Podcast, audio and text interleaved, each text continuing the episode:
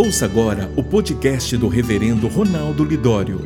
Uma mensagem para edificar sua vida.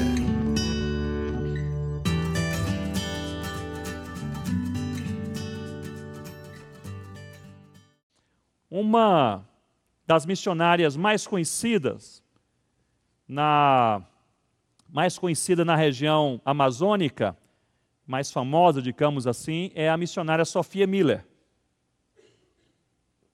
Ela tem um livro em português com o título Sua Voz Ecoa nas Selvas.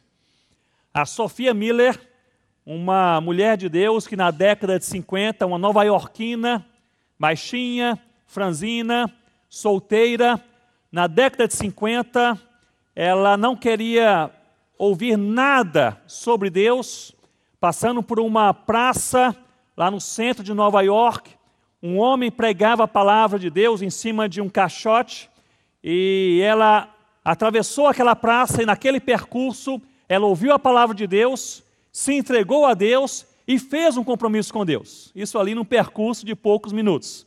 E o compromisso que ela fez com Deus era este: Senhor Deus, eu quero ser usada pelo Senhor da maneira que o Senhor desejar. Deus a enviou para trabalhar numa das regiões mais isoladas daquela época, que era a Amazônia colombiana na década de 50 início da década de 60. Sofia Miller trabalhou por décadas naquela região, sem nem saber, depois de alguns anos, ela já estava trabalhando no Brasil, sem perceber que havia cruzado ali a fronteira selvática entre Colômbia e Brasil. Sofia Miller, ela evangelizou quase sozinha duas tribos inteiras, a tribo Baniwa e a tribo Curipaco, em um rio ah, na região amazônica, no noroeste amazônico, um rio chamado Rio Içana. E até hoje essa região, nós trabalhamos não tão, não tão distante deste rio, até hoje essa região é uma região remota. Imagine comigo na década de 60. Ela trabalhou quase 30 anos, 30 anos, pregando a palavra de Deus, evangelizando os indígenas Banil e Curipaco e traduzindo o Novo Testamento para a língua Curipaco.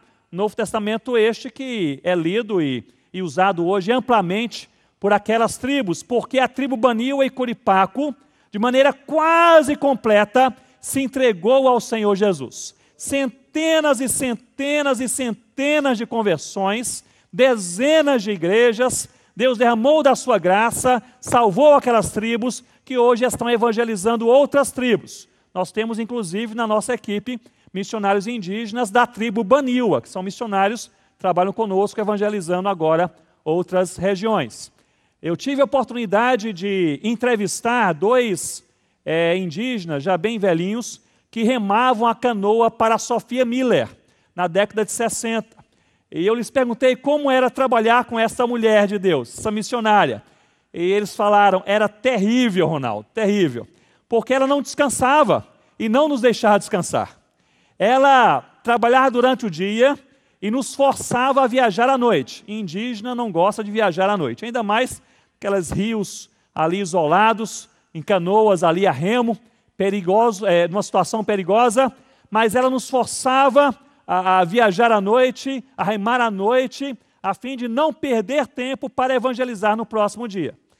E eu perguntei àqueles indígenas: quer dizer que à noite vocês remavam e a Sofia Mila então descansava para no próximo dia pregar a palavra? Eles responderam: não, ela não descansava, ela deixava a lamparina acesa durante boa parte da noite para, na canoa, usar o tempo útil para traduzir o Novo Testamento para a língua curipaco. Boa parte da tradução da Bíblia ela fez nas noites amazônicas em uma canoa a remo, em uma luz de lamparina, meus irmãos. Uma mulher de Deus. Ela faleceu alguns anos atrás, nos Estados Unidos. Antes de falecer, um jornalista cristão fez uma entrevista com a Sofia Miller. Eu li essa entrevista e nessa entrevista a primeira pergunta que lhe foi feita foi esta: Como foi o seu chamado? Aí, geralmente, quando a gente se encontra com algum missionário, esta é uma pergunta que vem à tona: Como foi o seu chamado?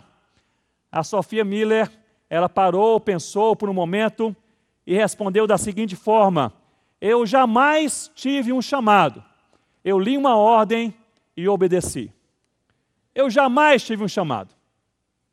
Eu li uma ordem e obedeci.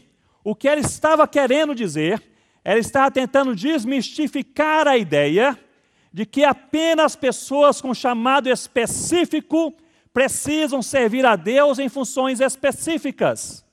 O que ela está querendo dizer é o que nós estamos falando nessa tarde, que todos os salvos em Cristo são chamados por Deus.